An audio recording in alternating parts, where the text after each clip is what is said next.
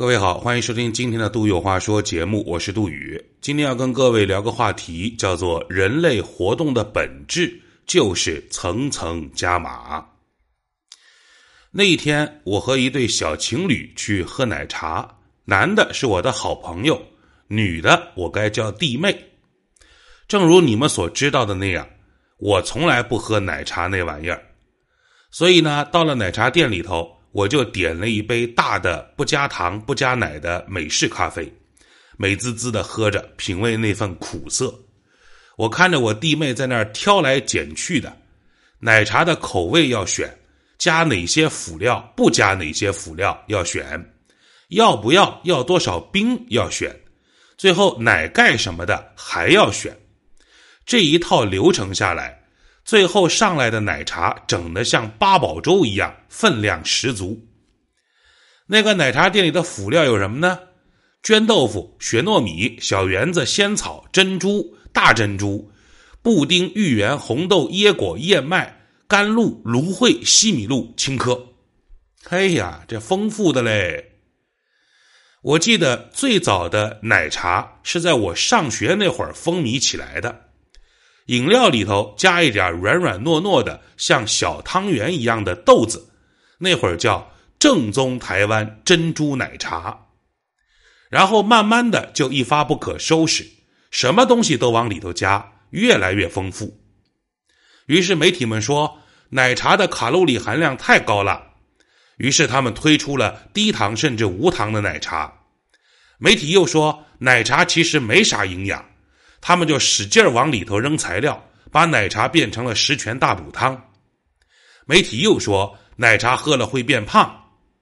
他们不仅没有减少用料，反而加大用料。这样一来，作为消费主体的女性吃上满满一杯，甚至都可以不用吃饭了，反而能够减肥塑身。你看看，所有对于奶茶的质疑，都会变成其自身不断加码。膨胀的阶梯。我凝视着弟妹的那杯满满当当的奶茶，喝着我的美式，我突然一拍大腿：这哪里仅仅是奶茶的事儿啊！人类所有的社会活动似乎都有层层加码的必然性啊！你琢磨琢磨我这话。记得在有一期《锵锵三人行》的节目里头，梁文道曾经对窦文涛说。所有的组织自身的发展必然有膨胀的需求。举个例子吧，我是个建筑工，带领着有手艺的老乡在工程队干活，时间一长也认识了一些给工程的老板，同时手上也有那么一点小小的积蓄，然后我就试着看看自个儿能不能承包一些小工程做做，结果哎，真被我拿到了。真被我干成了，干的还不错。接下来，小工程变成中工程，中工程变成了大工程。这个队伍原来有一百个人，全部都是修桥铺路、盖楼的工人。但是为了接下大工程，我们总得搞个设计部门吧，弄点大学生整整 C E D 效果图啥的。我们总得搞个办公室主任或者小秘书吧，负责对外联络、安排点接待啥的，需要他们能喝酒。我得需要项目部门吧，负责对于整体的工程的安全性、可靠性、稳定性来做出保证。所以部门越搞越多，人越搞越多，到搞到最后，这个做建筑的公司，也许一线盖楼的工人反而成了少数，那个行政文员反而成了大部分人。为什么中国历史上的王朝很难跳出历史周期率，层层加码？不断膨胀其实是个重要的原因。你看打天下的时候，哥们儿们都是把脑袋别在裤腰带上，艰苦创业。这时候作为领头的，肯定得对大家高官厚禄一顿许诺，因为这是艰苦创业期。反正咱啥都没有，是泥腿子，我许给你啊，这个这个州给你，那个城池给你，反正现在还不是我的嘛，那就一顿许诺嘛。等到坐江山的时候，首先就要安抚那些跟自个儿出生入死的兄弟们，然后就开始治理这个煌煌帝国。王熙凤说得好：“大有大的难处。”等你真的当了家的时候，你就会发现，北方有蛮族，地方有水患，基建要投入，权贵要笼络，哪一样都要花钱，而且是花大银子。古代的老百姓绝大部分都是农民，所以历代王朝的大部分的税源、税收的来源都是来自于农民的赋税和缴纳。那么那些士族豪强他们的钱从哪儿来呢？电视上不经常看吗？是吧？说谁谁谁富可敌国，谁谁谁怎么样怎么样？他们那些钱从哪儿来？你说靠朝廷俸禄？你别逗了，你去看看历代的朝廷俸禄才有几个钱？真的按朝廷俸禄，个个都得活成海瑞，啊，清贫如洗。那么他们的钱哪来呢？除了要让自己过好日子，对吧？他们也想升官发财呀。这个古代历史上，每年得给这个这个京城的官员兵进探进。冬天你得给人家炭，夏天你得给人家兵。这个兵进探进后来就变成了直接给银子的一种变相的说法。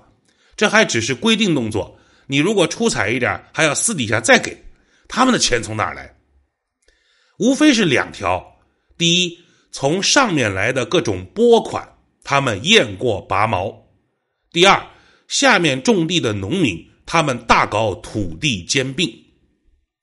所以，历史上的王朝基本上到了一定的时期，蛮族入侵、黄河水患、农民起义、士族做大、出个昏君。这几种作死的套餐，有的王朝摊上一个，有的王朝能同时摊上好几个，一个都不摊上的不可能。但是历史上又有所谓的什么什么中兴啊，王朝到了一定周期啊，光武中兴，什么什么中兴，意思就是走到中段，诶，他又重新活蹦起来了。那么中兴在这种大的颓势的状态下。突然打鸡血的这个原因是什么呢？想来想去，无非也就是两点嘛。第一，高层下决心灭权贵；第二，找到新的财政的收入源。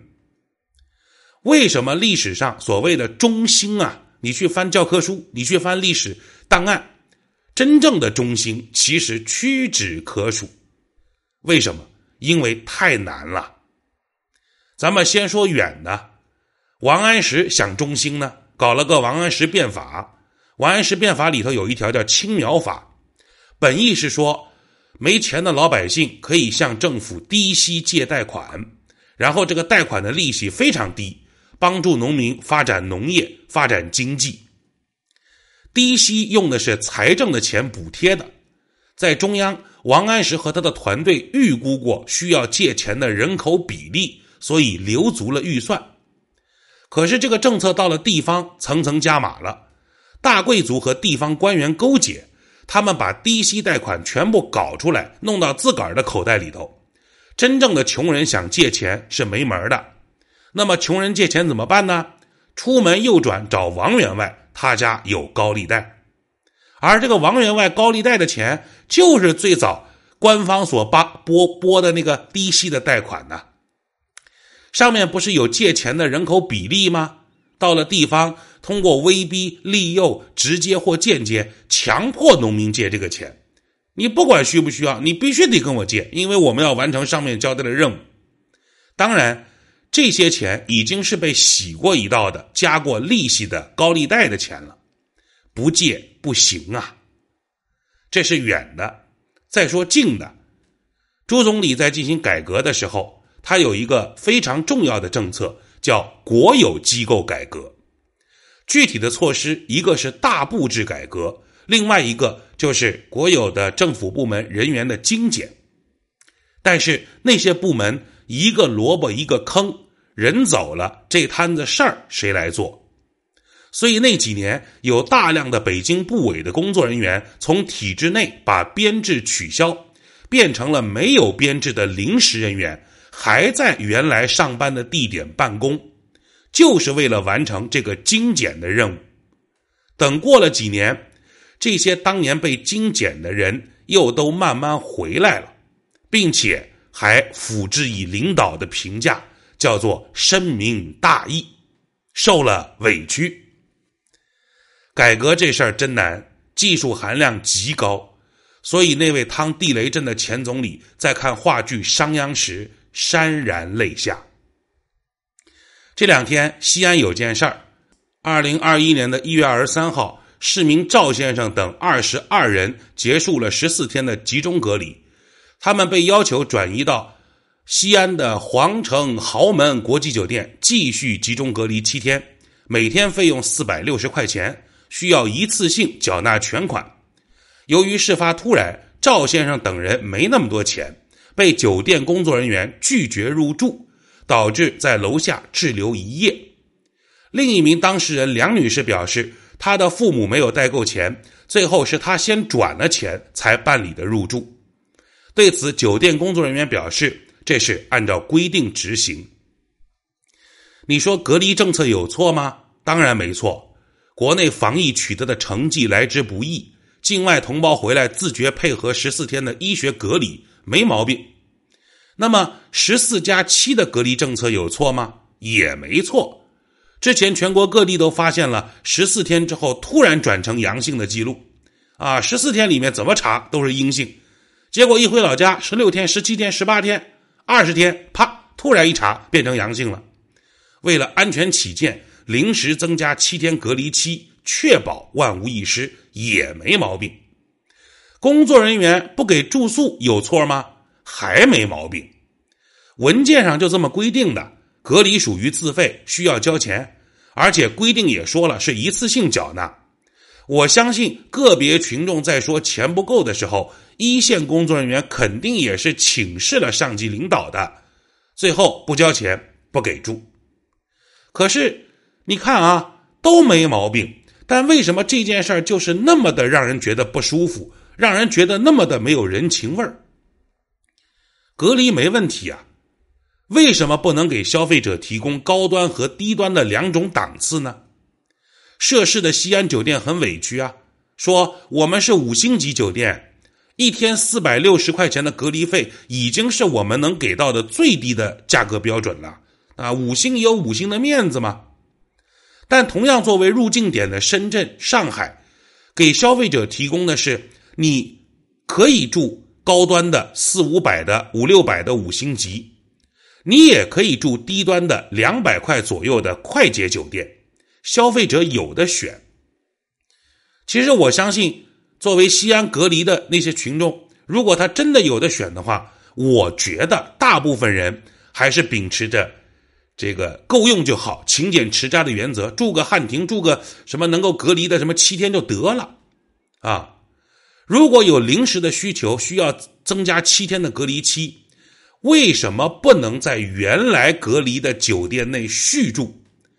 我原来住张三酒店住了十四天，现在临时增加七天，行啊，那别让我挪了呗，就在张三酒店继续住呗，为什么又要用大巴？把人家调整到另外的李四的这个酒店，反复的折腾也增加了潜在的风险啊。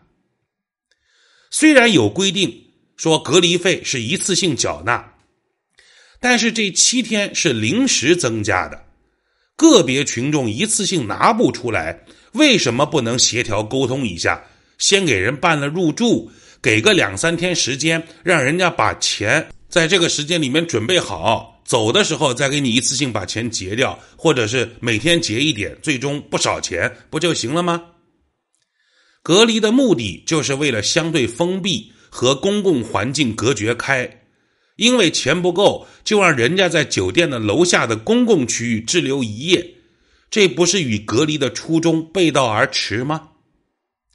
其实不只是这次争议，去年十一月就有 B 站网友叫借钱就不在。吐槽过西安隔离酒店的问题，他住的酒店每天住宿费五百块，伙食费一百块，而且这个伙食费是强制交的，必须得给。你说我点外卖不可以，一天就六百块了，是吧？点外卖是不行的，并且人酒店很高端啊，提供了每天的菜谱啊，周一周二周三每天早饭、中饭、晚饭是什么？我们以其中一个菜举例。它有一个晚饭的菜啊，叫做扬州炒饭、蒜蓉竹耳、黄瓜段、西湖牛肉羹，一个人的量，哎，你听着好像不错哎，是吧？这个一顿晚饭就就就挺丰富的，一百块钱一天好像也差不离儿，听着是不是不错？可是实际到手的买家秀，那个米饭呐，你都感觉你别说扬州炒饭了，就是正常炒饭的那个样子样式都没有，就是感觉把米热了一下。所谓的黄瓜段，就是直接拿了一根黄瓜，切都没有切，啊。这个 UP 主愤怒的说：“监狱的伙食也比这儿好吧？”最后，他在西安这个酒店隔离了十四天，但是酒店方收了他十五天的钱。他住的酒店叫西安大天瑞斯利酒店。啊，什么叫层层加码？上面定了十四天的隔离期，到了下级就能找到十四天隔离利润最高的酒店。再到下级就能禁止酒店提供所有的外卖，只能点酒店的餐食；再到下级就能把酒店餐食的油水吃干抹净；再到下级就必须要求一次性把十几天的隔离费交完。我身边的真事儿啊，我的一个朋友回国，他的行李里有香烟，但是呢，他没有火，坐飞机嘛，火都给没收了，都给扔掉了，所以。他很痛苦，因为他是个烟鬼。所在地酒店规定不能抽烟，他想要个火机或者火柴，人家冷冰冰的说：“没办法，这是规定。”这都什么时候了，你还想着抽烟？最后，我这个朋友花了两百块人民币，悄悄的拿到了火机。当然，上面只是个别情况。绝大部分奋战在抗疫隔离一线的公职人员、医护人员、志愿者都是好人。疫情反复，卫健委说，疫情高风险地区群众应就地过年，中风险地区群众原则上就地过年，低风险地区倡导就地过年。你注意这些词儿啊，应该、原则上、倡导。这在中文里的语义程度是不一样的。那么，如何在政策上，如何在执行上体现出这几个词儿的差别，考验的是基层的智慧和执行的力度。政策是好的，可到了部分基层就开始不断加码。一名在上海上学的学生，在提前做了核酸检测后，购买了回安徽老家的车票。从低风险地区到低风险地区，完全符合返乡的要求。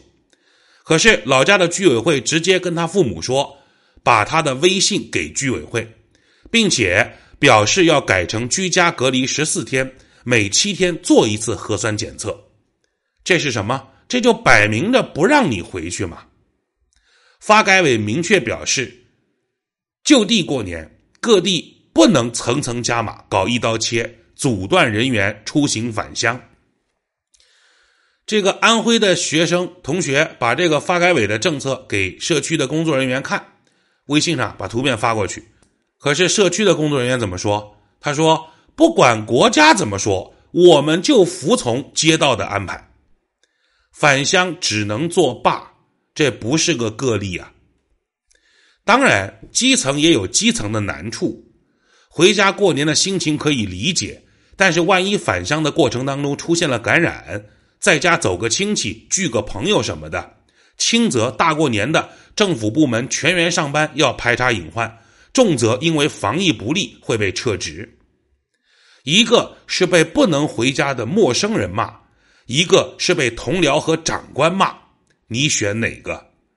与其自己担风险，不如干脆一刀切，谁都不要回来添乱添麻烦。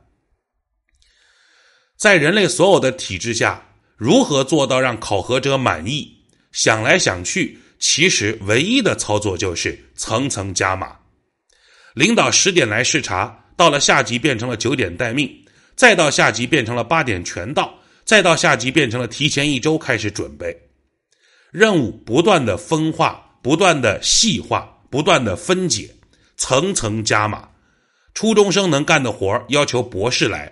捷达能拉的活我要求宝马来，只有这样才能够万无一失、超额完成，才能够入得了领导的法眼。可是，正如中国长安网说的那样，一刀切是把严格防疫的好事儿变坏，无异于给一域加上了围城，让外面符合政策规定的游子有家难回，让里面正常生活的秩序陷入缓滞，其过程充满了蛮横，让老百姓怨声载道。本应倡导劝说，却一张口就是上面要求、文件规定；本应分类施策、查验手续。却动不动就堵路劫车、强行驱离，目的迷惑，手段粗糙，过程惊悚。即便达到了目的又如何？寒了百姓的心，损害政府形象，削弱党的权威。一刀切不是追求完美，而是对国家政策的高级黑。上级压下级，一级压一级，级级加码，码到成功。下层蒙上层。一层蒙一层，层层掺水，水到渠成。让回国的同胞们有权利住上便宜点的酒店吧，让符合规定的人们可以回家过年和家人团聚吧，求求你们了！今儿都有话说，就说这么多。